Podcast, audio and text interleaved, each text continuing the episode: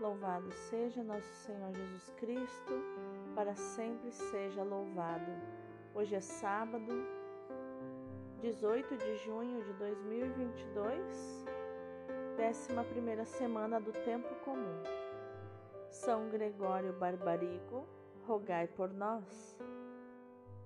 Iluminai, Senhor, as nossas ações, para que em vós comece e em vós termine tudo aquilo que fizermos em nome do Pai, do Filho e do Espírito Santo. Amém. A primeira leitura é do segundo livro das Crônicas, capítulo 24, versículos do 17 ao 25. Depois da morte de Joiada, os chefes de Judá vieram prostrar-se diante do rei Joás, que, atraído por suas lisonjas, se deixou levar por eles. Os chefes de Judá abandonaram o templo do Senhor, o Deus de seus pais, e prestaram culto a troncos sagrados e a imagens esculpidas, atraindo a ira divina sobre Judá e Jerusalém por causa desse crime. O Senhor mandou-lhes profetas para que se convertessem a ele. Porém, por mais que estes protestassem, não lhe queriam dar ouvidos. Então, o Espírito de Deus apoderou-se de Zacarias, filho do, do sacerdote Joiada, e ele apresentou-se ao povo e disse: Assim fala Deus. Por que transgredis os preceitos do Senhor? Isto não vos será de nenhum proveito. Porque abandonastes o Senhor, ele também vos abandonará. Eles, porém, conspiraram contra Zacarias e mataram-no a pedradas por ordem do rei no pátio do templo do Senhor. O rei Joás não se lembrou do bem que Joiada, pai do profeta, lhe tinha feito e matou seu filho. Zacarias, ao morrer, disse: Que o Senhor veja e faça justiça. Ao cabo de um ano, o exército da Síria marchou contra Joás, invadiu Judá e Jerusalém, massacrou os chefes do povo e enviou toda a presa de guerra ao rei de Damasco. Na verdade, o exército da Síria veio com poucos homens, mas o Senhor entregou nas mãos deles um exército enorme, porque Judá tinha abandonado o Senhor, o Deus de seus pais. Assim, os sírios fizeram justiça contra Joás. Quando eles se retiraram, deixando-o gravemente enfermo, seus homens conspiraram contra ele para vingar o filho do sacerdote Joiada e mataram-no em seu leito. Ele morreu e foi sepultado na cidade de Davi, mas não no sepulcro dos reis. Palavra do Senhor, graças a Deus. O responsório de hoje é o Salmo 88. Guardarei eternamente para ele a minha graça.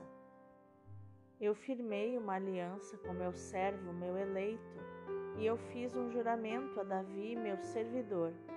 Para sempre no teu trono firmarei tua linhagem, de geração em geração garantirei o teu reinado. Guardarei eternamente para ele a minha graça e com ele firmarei minha aliança indissolúvel. Pelo século sem fim conservarei sua descendência, e o seu trono tanto tempo quanto os céus há de durar. Se seus filhos porventura abandonarem minha lei e deixarem de andar pelos caminhos da aliança, se pecando violarem minhas justas prescrições, e se não obedecerem aos meus santos mandamentos, eu então castigarei os seus crimes com a vara, com açoites e flagelos punirei as suas culpas, mas não hei de retirar-lhes minha graça e meu favor, e nem hei de renegar o juramento que lhes fiz. Guardarei eternamente para ele a minha graça. O Evangelho de hoje é Mateus capítulo 6, versículos do 24 ao 34. Naquele tempo, disse Jesus aos seus discípulos: Ninguém pode servir a dois senhores, pois ou odiará um e amará o outro, ou será fiel a um e desprezará o outro. Vós não podeis servir a Deus e ao dinheiro. Por isso eu vos digo: não vos preocupeis com a vossa vida, com o que havereis de comer ou beber, nem com o vosso corpo, com o que havereis de vestir. Afinal, a vida não vale mais do que o alimento e o corpo mais do que a roupa? Olhai os pássaros dos céus, eles não semeiam, não colhem, nem ajuntam em armazéns. No entanto, vosso Pai que está nos céus os alimenta.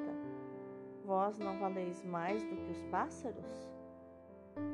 Quem de vós pode prolongar a duração da própria vida só pelo fato de se preocupar com isso? E por que ficais preocupados com a roupa? Olhai como crescem os lírios do campo. Eles não trabalham nem fiam. Porém, eu vos digo: nem o rei Salomão, em toda a sua glória, jamais se vestiu como um deles. Ora, se Deus veste assim a erva do campo, que hoje existe e amanhã é queimada no forno, não fará ele muito mais por vós, gente de pouca fé?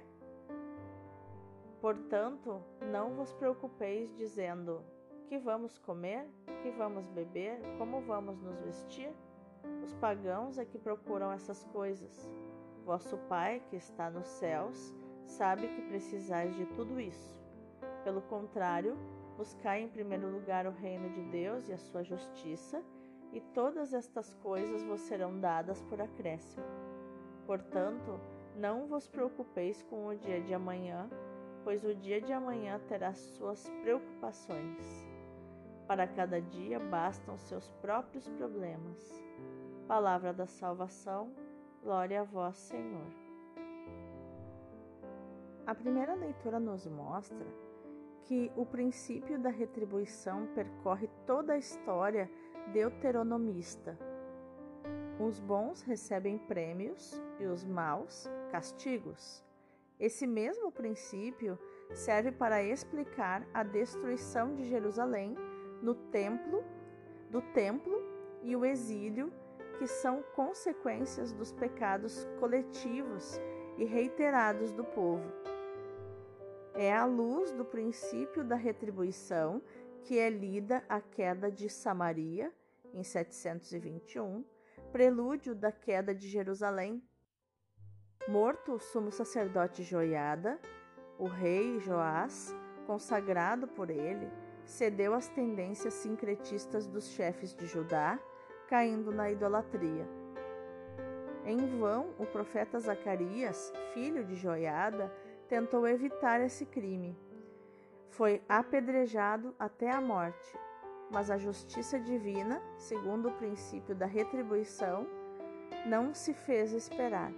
Veio a invasão dos arameus e a morte do rei, na própria cama, às mãos dos seus homens, que conservavam grande respeito por Joiada e não concordaram com a morte do seu filho Zacarias. Já o evangelho de hoje nos mostra que a última sessão do capítulo 6 de Mateus se refere a alternativa de opção perante a qual se encontra o cristão. Ninguém pode servir a dois senhores, ou não gostará de um deles e estimará o outro, ou se dedicará a um e desprezará o outro. Não podeis servir a Deus e ao dinheiro. Precisamos decidir pelo Senhor a quem se quer servir, ou Deus ou o dinheiro, isto é, o lucro, e, portanto, os bens humanos, mas também a avidez com que o homem os procura e os possui, que nós chamamos de ambição ou, em estado mais grave, ganância. A ânsia na busca de bens materiais revela pouca fé, frequentemente denunciada por Mateus no capítulo 8, versículo 26, ou Mateus 14, 31, ou Mateus 16, 8, ou Mateus 17, 20. revela pouca fé, mas também pouca confiança na providência divina. Para nos ensinar essa confiança, Jesus aponta as aves do céu e os lírios dos campos. Se essas criaturas que hoje vivem e amanhã estarão mortos são alimentados pela providência de Deus, quanto os homens, quanto mais os seres humanos, a quem foi prometida a eternidade, serão alimentados por Deus. Por isso é importante estabelecer uma hierarquia das nossas necessidades e dos bens. O primeiro lugar pertence aos bens espirituais que dão o sentido e o justo valor aos bens materiais. A verdadeira preocupação do ser humano deve ser o reino de Deus e a sua justiça, permanecer nele, permanecer no senhorio de Deus. Vamos meditar nesta palavra?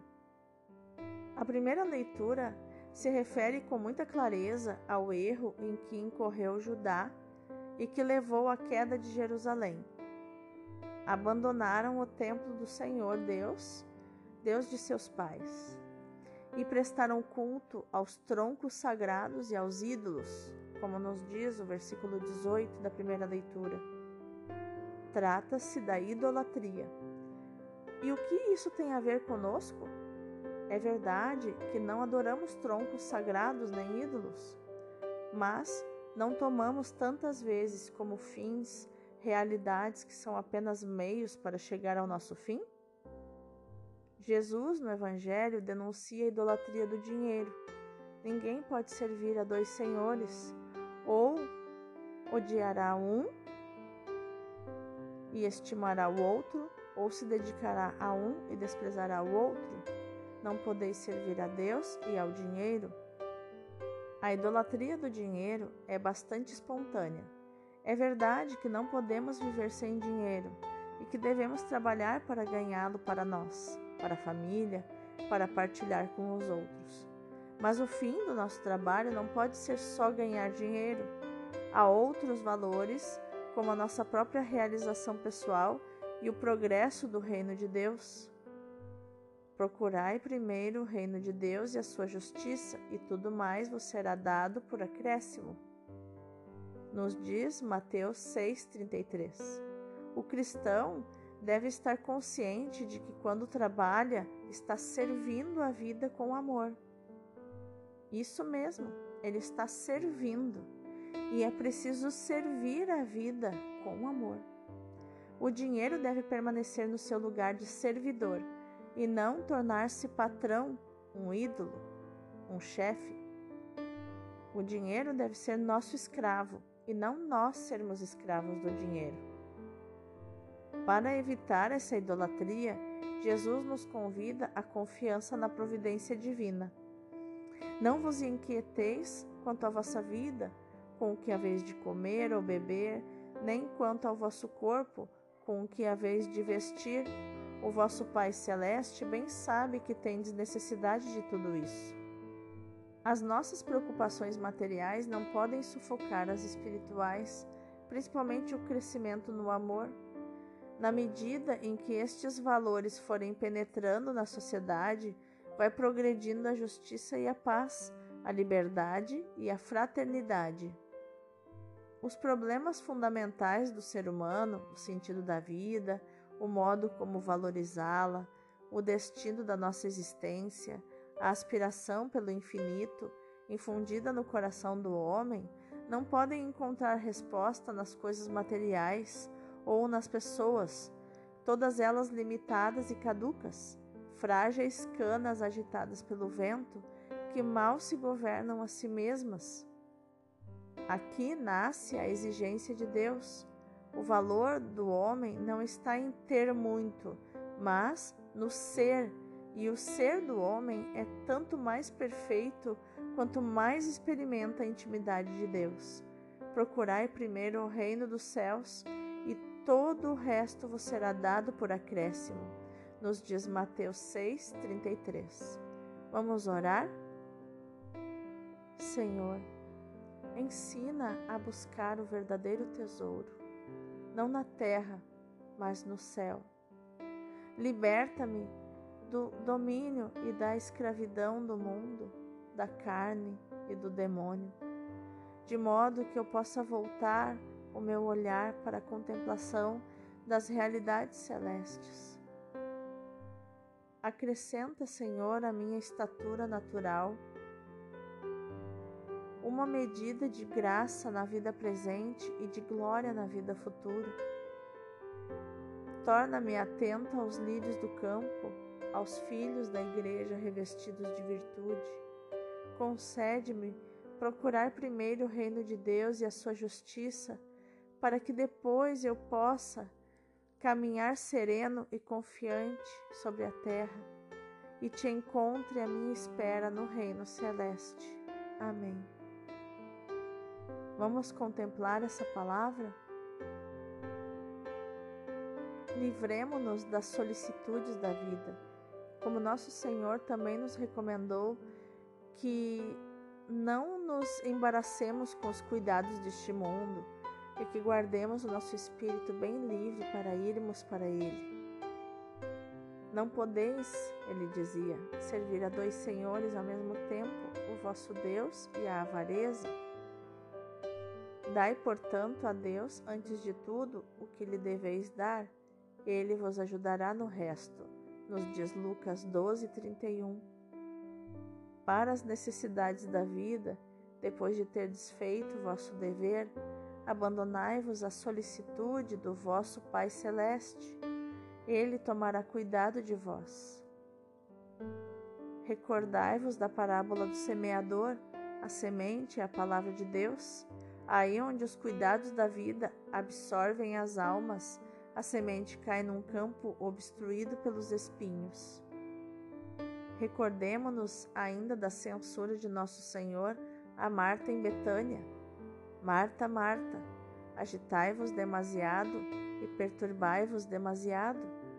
Os apóstolos foram de tal modo impregnados por este ensinamento que o repetiram em cada página das suas cartas. São Pedro escreveu primeiro: Conjuro-vos a que vos guardeis das cobiças carnais que se opõem à vida da alma. Isso está em 1 Pedro 2,11. E São João também escreveu: Não ameis o mundo nem as coisas do mundo, só encontrareis lá a concupiscência e o orgulho, nos diz João 2,15. E também São Tiago escreveu: O amor do mundo é oposto ao amor de Deus. Tiago 4:4. Escutemos finalmente São Paulo, que diz: Procuremos as coisas do céu e não as da terra. Isso está em Colossenses capítulo 3. Os discípulos de Cristo crucificam a sua carne, nos diz Paulo em Gálatas 5. Devemos sempre no nosso corpo a mortificação de Cristo, para que a vida de Jesus se manifeste em nós, nos diz Paulo na segunda carta aos Coríntios, capítulo 4, versículo 10. Seria necessário citar São Paulo todo e todas as suas cartas. Será que não é justo que nós reservemos a nosso Senhor o melhor do nosso espírito e do nosso coração? Se formos falar com Ele com o espírito distraído, com o coração apaixonado pelas coisas da terra, pode estar satisfeito? Será que nosso Senhor ficará satisfeito? Quem quiser ver na amizade de Jesus o seu melhor tesouro, terá também de considerar as suas preferências. E assim poderemos dizer com Santo Agostinho: toda riqueza que não é o meu Deus é para a minha pobreza. Que a nossa ação, meu irmão, minha irmã, neste dia de hoje, seja meditar, proclamar e viver esta palavra de Mateus 6,33. Procurai primeiro o reino de Deus e a sua justiça, e tudo mais se vos dará por acréscimo. Deus abençoe o teu dia.